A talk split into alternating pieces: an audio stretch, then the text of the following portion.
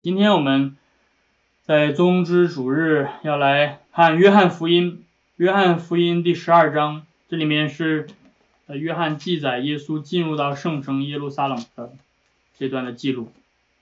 所以让我们怀着谦卑领受的心来聆听上帝的话语，向我们宣读。有许多犹太人知道耶稣在那里，就来了，不但是为耶稣的缘故，也是要看他从死里所复活的拉萨路。但祭司长们商议，连拉萨路也要杀了，因为有好些犹太人为拉萨路的缘故回去信了耶稣。第二天，有许多上来过节的人听见耶稣将到耶路撒冷，就拿着棕树枝出去迎接他，喊着说：“何萨那，奉主名来的以色列王是应当称颂的。”耶稣得了一个驴驹，就骑上。如经上所记的说，西安的民呐，不要惧怕，你的王骑着驴驹来了。这些事门徒起先不明白，等到耶稣得了荣耀以后，才想起这话是指着他写的，并且众人果然像他这样行了。当耶稣呼喊拉萨路，叫他从死里复活出坟墓的时候，同耶稣在那里的众人就做见证。众人因听见耶稣行了这神迹，就去迎接他。法利赛人彼此说：“看呐，你们是徒劳无益的。”世人都随从他去了。我们今天读上帝的话语就到这里。所以我们今天要来一同的来思考这位被众人欢呼的进入荣城的啊何何萨那的君王。何萨那，何萨那。奉主名来的以色列王是应当称颂的。两千多年前的今天，在耶路撒冷的城外，成千上万的人如此的高声欢呼着，把衣服和棕树枝铺在地上，形成了一条多彩的地毯。可他们迎接的并不是一位身披铠甲、呃胯下骑着战马的君王。而是一位骑着矮小的驴驹、身着朴素的人，耶稣。他身后没有百万的大军，而有的只是几个曾经在加利利做渔夫的门徒。这是一位怎样的君王？他的到来意味着什么？今天我们要来一同的回到两千多年前的那个主日，一同的来思想耶稣进入圣城耶路撒冷。对人类真正的含义到底是什么？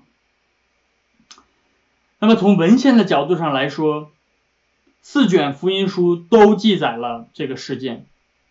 所以我们可以看到这个事件的重要性。那么今天我们是要从约翰福音的这个记载来看，或许约约翰福音是在整个四卷福音书当中记载的最简单的、最。呃，最简短的，因为他是最后一位写作福音书的人，或许他认为有一些细节他不必再重复了，其他的像马太、马可和和路加他们都已经记载的很详细了，所以你看到约翰他忽略了，例如索取驴驹的这个过程，他只是一笔带过说耶稣得了一个驴驹，但是从另外一个角度上来讲。约翰所提到的事情，既然他这么简略，那么他所提到的事情就非常的重要。他提到了很多其他福音书的作者没有提到的细节，例如约翰只有约翰记载了拉萨路复活这件事情，并且把这件事情和耶稣进入耶路撒冷时的人们的反应联系在了一起。另外，只有约翰提到了人们手中的那个树枝是棕树枝。啊，如果没有约翰的这个记载，我们今天也不会有所谓的宗之主日。所以是约翰告诉我们，人们当时拿的是棕树枝。因此，就让我们一同来思想一下约翰给我们记载的耶稣融入圣城的故事。首先，在这个故事的一开始，是在伯大尼的预备，在第九节，约翰记载说，有许多犹太人知道耶稣在那里。就来了。这里的那里指的是伯大尼，而这里面说的许多的犹太人，呃，这是在约翰福音里面一个比较特殊的表达方式，它指的不是单纯的民族性，而是指的是这些人是曾经敌对耶稣的，是不信耶稣的人，而他们来找耶稣，这时候是他们从耶稣这个时候还在伯大尼，所以你可以看到第十二章的第一节，耶稣当时还是在伯大尼。那伯大尼在哪里？伯大尼是在耶路撒冷的东南。东南方大概两英里，也就是大概三公里左右的地方，不是很远。但是呢，呃，从伯大尼往耶路撒冷去的路是个上坡，因为耶路撒冷是山城，而从耶路撒冷往伯大尼的路是下坡，所以走起来很很方便。但是往耶路撒冷去并不是特别方便。啊，但是这个这个前面提到了伯大尼有一个很重要的事情发生，就是在第十一章里面，耶稣在伯大尼。啊，复活了耶路，呃，复活了拉萨路，所以拉萨路的复活是吸引许多人来找耶稣的原因。啊，整个的事件把耶稣的名声，把耶稣的名气推向了最高潮。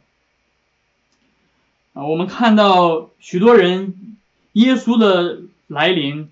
并不只是一个，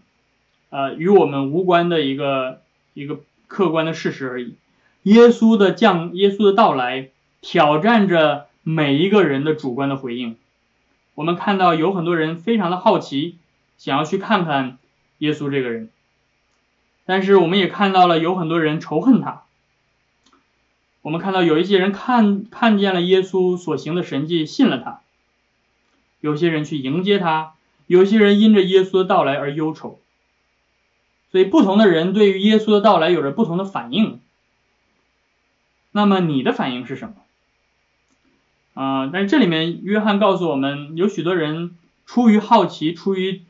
耶稣所行的这个复活的神迹，想要去看耶稣，这是一个很正常的反应。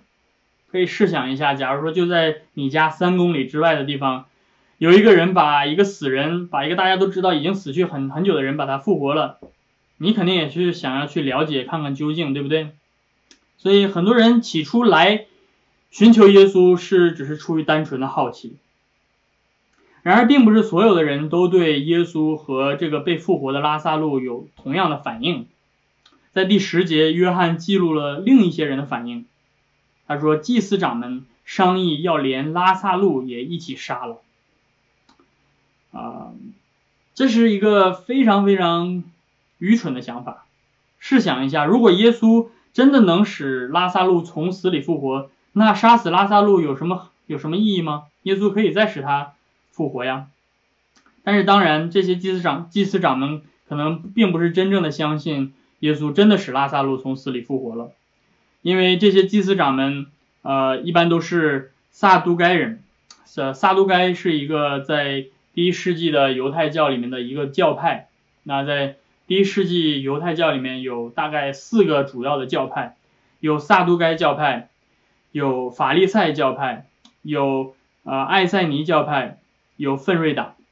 啊，所以萨都该这个教派他们是属于他们不相信超自然，不相信死人会复活，不相信天使啊这些属呃属灵的受造物的存在，所以他们是一种呃怎么说呢，是一种世俗化的自然主义的一种的宗一种的教派，他们往往是参与政治，他们是呃。这个政治性非常强的一个政一个党派，那他们与法利赛是完全相反的。法利赛是相信超自然的，啊，法利赛人相信死人会复活啊等等。那法利赛人啊，因此是比较偏宗教性的。啊，那埃塞尼是一种比较这种呃自己有自己的社团，与世无争、与世隔绝的这样的一种啊，像修像修士的这样的一种的教派。那奋锐党呢，则是呃，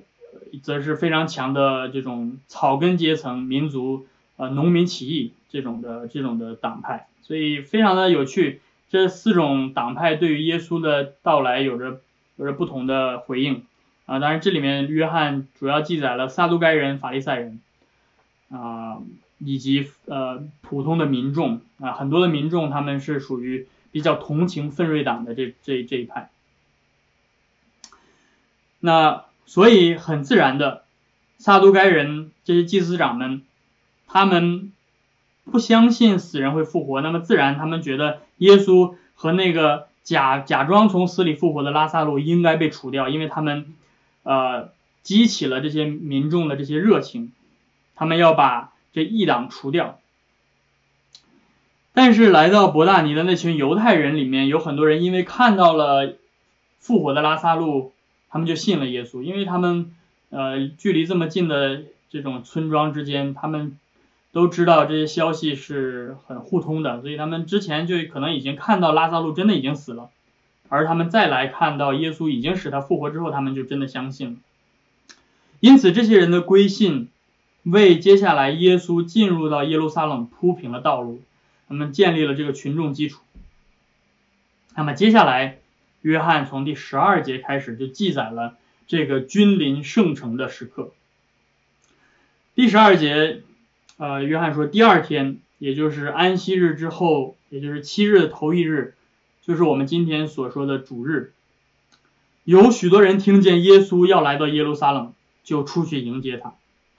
这里面的许多人。指的是当时来耶路撒冷过节的人，对吧？当时这是在逾越节的期间，所以到底有多少人呢？我们无法估计。但是有古代的文献，例如第一世纪的犹太历史学家呃约瑟夫，他当时提到，在公元六十年左右，也就是耶稣已经被钉之后大概三十年左左右之后的时间，有一次的逾越节，他。他记录了当时有超过两百万的犹太人聚集在耶路撒冷过节，这只是犹太人，还不包括非犹太人。所以你可以想象，那个耶路撒冷那一座小小的山城挤得满满的，对吧？人潮人海，就有点像呃每年在美国过新年的时候，我们在电视上直播看这个纽约的时代广场的场景一样，哇，非常非常多的人，人挤人一样。而这里面也有这些，呃，前一天跑到伯大尼去看到复活的拉萨路而相信耶稣的人，所以他们回来之后就跟这些人做见证，说你看我们看到了那个复活的人，所以很多人就相信了耶稣，呃，然后这里面还包括一些呃从加利利来的人，啊，加利利来的人他们更更知更知道耶稣是谁了，他们很早就认识耶稣，听过他的教导。啊，并且要知道，一年前的同一时间，也就是上一个逾越节的时候，耶稣在加利利行了非常多的神迹，其中一个神迹是使五千人吃饱。那在这个行完这个神迹之后，这些人他们就说，那真实要来到世间的先知已经来了，对吧？耶稣就是这个要降临到世世世界的先知。然后约翰在那里面，约翰第六章。就记载说，他们就逼他做王，所以这些人已经想要拥护耶稣做王了。但是当时耶稣退去了，耶稣没有随他们的心愿。我现在他们又一次抓住了这个机会，对吧？这次可不能再让耶稣跑喽，对吧？这次一定要让耶稣做王。那约翰接下来记载了很多的细节，是我们非常需要注意的。在接下来第十三节，约翰描写了这些人跑出去迎接耶稣的方式。他说他们是手里拿着棕树枝出去迎接他们。那我刚才也提到了，说约翰是所有四卷福音书当中唯一提到这个树枝是棕树枝的。啊，马太和马可提到了说这是树枝，但是他没有，他们没有具体的明确说到底是什么树枝。而路加根本就没有提树枝这回事儿，只有约翰告诉了我们这个细节，这也帮助我们了解约翰到底想要传达什么样的信息。另外，我们需要注意的是，约翰在这里的记录忽略了什么？啊，约翰忽略了很多其他的福音书作者提到的细节，比如说，约翰没有提人们把自己的衣服外衣脱下来铺路这件事情，为什么他要忽略这个细节？嗯，所以首先让我们要来想一想，为什么约翰要特别的提这些人提手里拿的树枝到底是什么类型的树枝？如果你了解摩西律法的话，你会知道棕树枝往往是用在祝棚节的时候，但是这个现在这个场景不是祝棚节，祝棚节是在秋天，在十月份左右的时候，现在是四月份，是逾越节，逾越节是不用棕树枝的。或许有的人了解巴勒斯坦的地理，会说这有什么稀罕的呢？棕树在耶路撒冷非常常见呀，对吧？如果你在加州，像我们在加州，就会知道到处都是棕树，我家门口就是有很多棕树啊，随便就能砍下来。但是这并没有解决真正的问题，对吧？为什么这些人要你试着去砍一个棕树枝看看，你爬得很高，然后砍下来很很很很累的，对吧？为什么要去这样做？嗯，所以我们必须要了解第一世纪的。犹太教的一些背景，犹太人的一些历史，这个并没有记录在旧约的正典当中，是在两约之间发生的事情。啊，棕树枝对于第一世纪的犹太人有着非常重要的政治含义。追溯到第，追溯到两约期间，当时犹太人发动了一场非常著名的民族起义，叫做马加比起义。啊，具体的事件记载在《马加比传》当中，啊，这是旧旧约的这个次经当中，呃，当时犹太人被希腊人统治，对吧？还记得波斯人最开始统治他们，或者再再往前，最开始是这个他们被掳到巴比伦，然后巴比伦被波斯人灭了，然后波斯人就允许他们回到这个耶路撒冷，回到这里面去重重建这个圣殿，然后后来波斯人又被。又被希腊人灭了，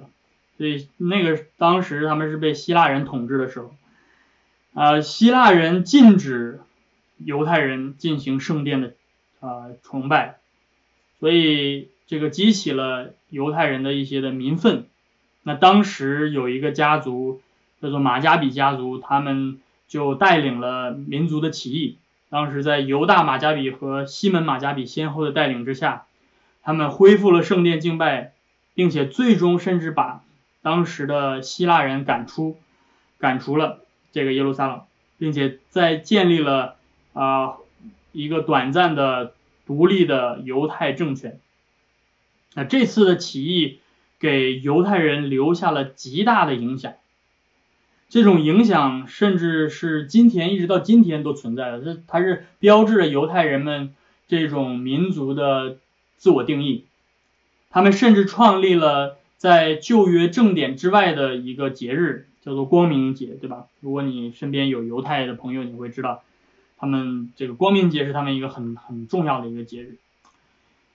那当西门战胜这个打了胜仗之后，他和他的部下啊进入到耶路撒冷时，这是在马加比传上第十三章第五十一节那里面记载说，当他们进入耶路撒冷的时候。他们唱着赞美诗和感恩的诗歌，手里拿着棕树枝，弹奏着竖琴和七弦琴，进入到这个耶路撒冷。所以那个场景对于犹太人来说是非常非常重要的，以至于后来在马加比王朝，他们发行的货币上，他们发行的钱币上印着棕树枝，代表着他们的民族的胜利。因此，棕树枝就成为了犹太人这种民族性的这种胜利、这种革命的标志。啊，包括后来，呃，在第一世纪后期的奋锐党的起义，就是和罗马人、罗马人发动，呃，和跟罗马人发动的这个犹太战争当中，他们也用了这个棕树枝作为他们的标志。因此，约翰提特别提到棕树枝，对他的读者来说有着极其重要的含义。约翰忽略了那些其他的细节，什么把这个衣服铺在地上等等，他特别提到棕树枝，他在向第一世纪的读者传达明确的信息：耶稣的进入融入圣城，和当年的马加比西门马加比进入耶路撒冷是有着呼应的关系的。这些欢迎耶稣进城做王的人，他们当时把耶稣。当做是如同西门马加比一样的革命领袖，他们盼望耶稣能够为他们带来真正的自由和独立。所以你也明白为什么撒都该人这么对耶稣的仇恨是最大的，因为他们是当时的呃政治政治的领袖，对吧？他们是统治阶级，所以耶稣对他们来说是一个最大的威胁。那接下来这些欢迎耶稣的人，他们唱了一首赞美诗。这首诗，呃，约翰告诉我们，这是诗篇第一百一十八篇，也就是今天我们所唱的。他说：“何萨那，何萨那，奉主名来的以色列王是应当称颂的。”何萨那这个词是希腊文里面生造的词，这不是一个不是一个真正的词。那是用希腊文来音译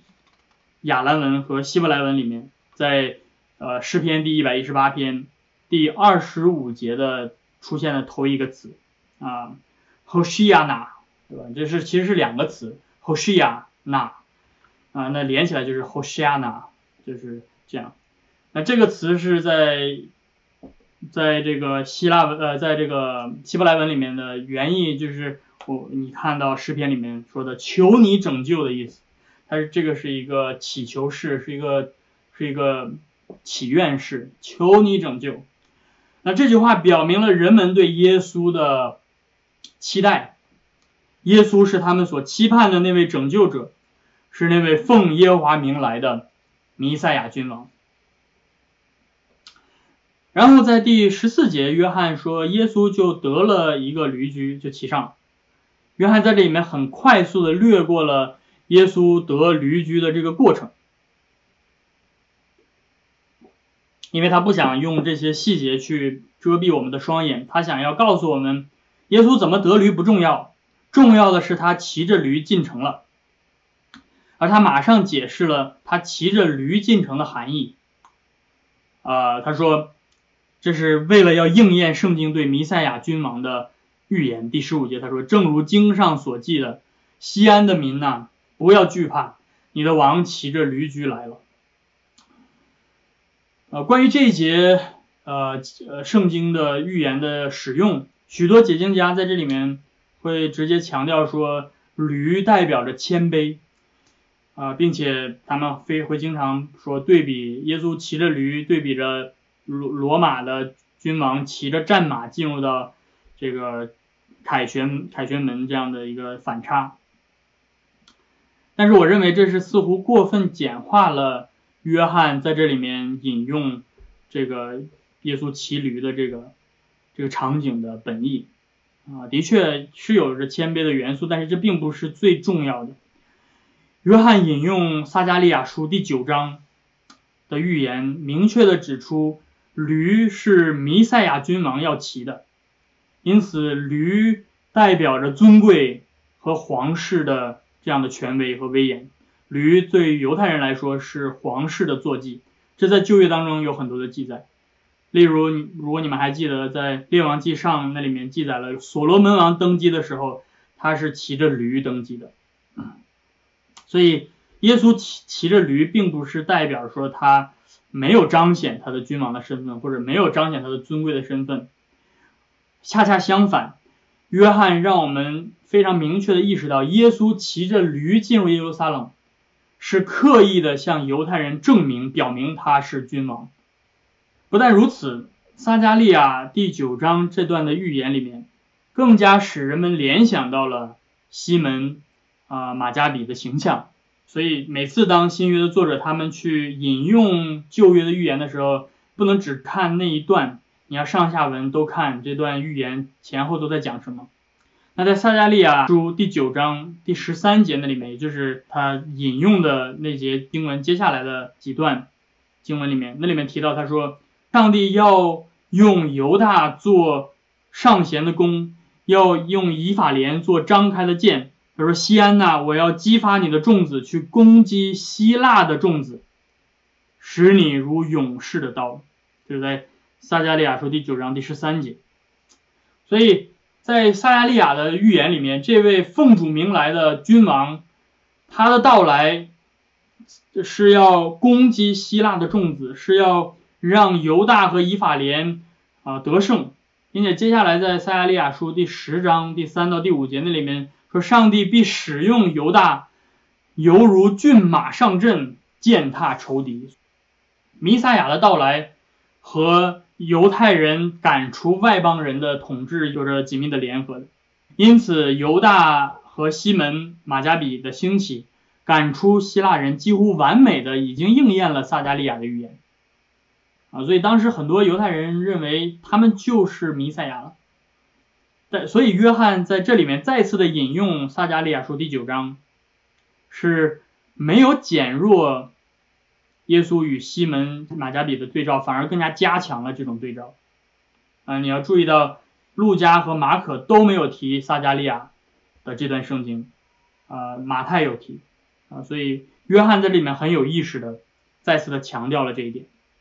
撒加利亚描写到，啊，犹太人战胜希腊人的场景，在撒加利亚书第九章第十五节，他说，他们必喝血呐喊，犹如饮酒，他们必像盛满血的碗，又像坛的四角。满了血，这是表明他们要把上帝的仇敌像祭物一样献在坛上，要在坛的四角洒满血，这是用上帝仇敌的血去洒满祭坛。所以这个画面又呼应回了诗篇第一百一十八篇，那里面在第二十七节那里说，当用绳索把祭牲拴住，牵到坛角那里。所以那位何萨那那位奉主名来的。弥赛亚君王，他进入圣城要要用绳索把寄生拴住，拉到坛角宰杀。这位奉主名来的君王要把上帝的仇敌当做祭物一样拉在祭坛上，用他们的血当做赎罪祭献给上帝。那些曾经如蜜蜂环绕上帝子民的仇敌，如今要受到这位奉主名来的君王的审判，他要亲自借着这个审判来拯救他的子民。所以这一切。诗篇一百一十八篇和撒加利亚第九第九章，这来回的呼应，我们就知道这些人他们所做的，当他们真的认定耶稣是弥赛亚的时候，你们可以想象他们为什么会如此的兴奋，如此的热烈欢迎他，高声唱何塞纳何塞纳，奉主名来的以色列王是应当称颂的，他们的那种呼喊。是一种满怀着民族胜利的希望，他们真的相信耶稣就是那位如同西门马加比一样的民族英雄，很快要为他们带来自由和和平。然而，这一切并没有像他们想象的那样发生。耶稣并没有带领犹太人起义反抗、击退外敌。这个耶稣并没有按照他们想象的去做，加之原本。撒都该人这些宗教政治领袖早已经看到耶稣是他们在政治上的大麻烦，他们已经想要找机会杀死他，所以最终这个被大家视为弥赛亚的拯救者的耶稣，非但没有带领人民击退罗马人，反而被犹太人的祭司长们与罗马人一同抓住，被罗马人抓住并且处死。所以人们的高涨的情绪突然一下陷入到了，陷入到了怀疑和痛苦，他们开始怀疑耶稣到底是是不是弥赛亚？耶稣失败了，这难这一切难道只是意外？这一切难道只是我们的幻想？包括他的门徒们也非常的困惑。呃，约翰记载说，门徒们不不明白这这一切到底是什么。当时在。耶路撒冷欢迎耶稣的人们也不明白这一切到底是为了什么。耶稣进入耶路撒冷的含义到底是什么？我们需要再次的去思考耶稣真正的得胜，那真正的凯旋到底是什么？约翰说，所有的人都不明白，就连耶稣的门徒也不明白，因为属血气的不能明白上帝的事。这正是耶稣进入圣城耶路撒冷这件事情的反合性所在。你看到，当所有的人都接纳耶稣，都欢迎耶稣是那位弥赛亚的时候，都拥戴他做王的时候，他们并不知道弥赛亚真正的含义是什么。当他们欢呼何塞纳的时候，他们并不知道何塞纳那个求你拯救所带来的拯救真正的含义是什么。他们虽然称耶稣是。弥赛亚是王，但是他们对弥赛亚对对这位王的理解是错误的，而必须等到上帝那奥秘的救赎的计划完成之后，等到耶稣得了荣耀之后，门徒们才真正的明白。只有等到真理的圣灵来光照他们的内心，他们才能够明白一切的真理。因此，耶稣的确是弥赛亚君王。圣经上关于他的话都是真实的，一切的审判和拯救的预言都落在了耶稣身上。然而，耶稣所带来的拯救，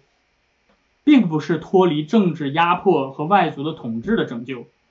他所带来的拯救是脱离更大的权势，是脱离罪的权势和上帝永恒的愤怒的拯救。耶稣所要战胜的仇敌不是希腊人，不是罗马人。耶稣所要战胜的仇敌不是我们在政治、国际政治和战争中的敌人。我们真正的敌人，也是耶稣真正战胜的敌人，是魔鬼、罪恶和死亡的权势。当我们还在彼此争斗的时候，我们忘记了我们共同的仇敌——那条古蛇撒旦，正在统治着我们的仇恨和欲望，把我们捆锁在。罪恶的权势之下，因此耶稣的确是来征战的，但是那真正的战场、真正的战斗不是用刀剑，不是用流敌人的血，而是这位弥赛亚君王亲自流自己的宝血。那个真正的赎罪祭和流血的审判，没有落在敌人的身上。耶稣不是那个进入到圣城抓住仇敌，把他们的鲜血洒在祭坛上的那个得胜的君王，他是那个把自己的宝血洒在坛角的献上赎罪祭的君王。因此，耶稣的十字架看似是失败，但却是真正的胜利；耶稣的十字架看似是羞辱，但却是真正的荣耀。因此，约翰说，当耶稣得荣耀的时候，就是他在十字架上的时候。正是因着他在十字架上背负了审判，我们这些罪人如今才得到赦免。正是因为他在十字架上受了刑罚，因此我们这些彼此为敌的罪人才得到医治。因着他，因着这位和平之君。列国都必归向西安，但不是作为被俘虏的战俘，而是作为归信的上帝的百姓。所以今天你我来到这个圣城耶路撒冷，我们不是耶稣靠着他的武力战胜的被捆锁的战俘而来的。今天全世界的人来救耶稣，是因着他圣灵的大能和他的圣道的权柄。他们真正的领受了耶稣拯救的大能，因此耶稣真正的凯旋，不是他进入地上的耶路撒冷的日子，而是当他战胜死亡，从死里复活之后，升天进入到那天上的耶路撒冷，进入到天上的圣城的时候，耶稣真正的凯旋，更是当他再来的时候，开启新天新地新的创造，把死亡的权势扔进火湖。那个时候，那是他真正凯旋的时候，那也是上帝的百姓最终得胜欢呼的时候，是不只是犹太人，而是包括希腊人、包括罗马人、包括今天的美国人、包括今天的中国人，一切从地上四方各族各方各民当中，凭着他的宝血被买赎的人，那是我们得胜的欢呼，那是我们得胜的日子。而这同一位使徒约翰为我们记录了那天上的欢呼声，在启示录第七章第九到第十二节，约翰给我们看到了那天上的欢呼声。他说：“此后我观看，见有许多的人，没有人能数得过来，是从各国各族各民各方来的。他们站在宝座和羔羊面前，身穿白衣，手拿着。”棕树枝，他们大声喊着说：“愿救恩归于坐宝座上的我们的神，也归于羔羊。”众天使都站在宝座和众长老并四活物的周围，在宝座前伏伏伏于在地敬拜神，说：“阿门！颂赞、荣耀、智慧、感谢、尊贵、权柄、大力，都归于我们的神，直到永永远远。阿门。因此，亲爱的弟兄姐妹们，这是属于我们的胜利，这是真正的何萨那，那位奉主名来的君王，战胜了我们无法战胜的仇敌，他以复活的大能施行拯救，救我们脱离罪与死亡。有一天，我们也会加入到这个欢呼的队伍。有一天，我们每一个人都会这样信靠这位弥赛亚君王，我们每一个人。都将身穿白衣，手拿着棕树枝，大声的向那位为我们死、为我们复活的救主耶稣基督大声的欢呼：“何塞纳，何塞纳！奉主名来的救主是应当称颂的。”因此，弟兄姐妹们，今天当我们再次的思想耶稣进入圣城的那个时刻的时候，让我们把心归向他，让我们翘首盼望那个耶稣真正凯旋的日子，就是当他再来的时候，他要完全的拯救我们，带给我们真正的自由和和平。就当他开启新天新地，把罪恶和一切的愁苦都完全的抹去的日子，他要擦干我们一切的眼泪。我们今天在这个世上依旧有苦难。但是让我们真正的信靠他，让我们等候那天身穿白衣、拿着棕树枝向他欢呼的日子。我们翘首期盼那天的到来。阿门。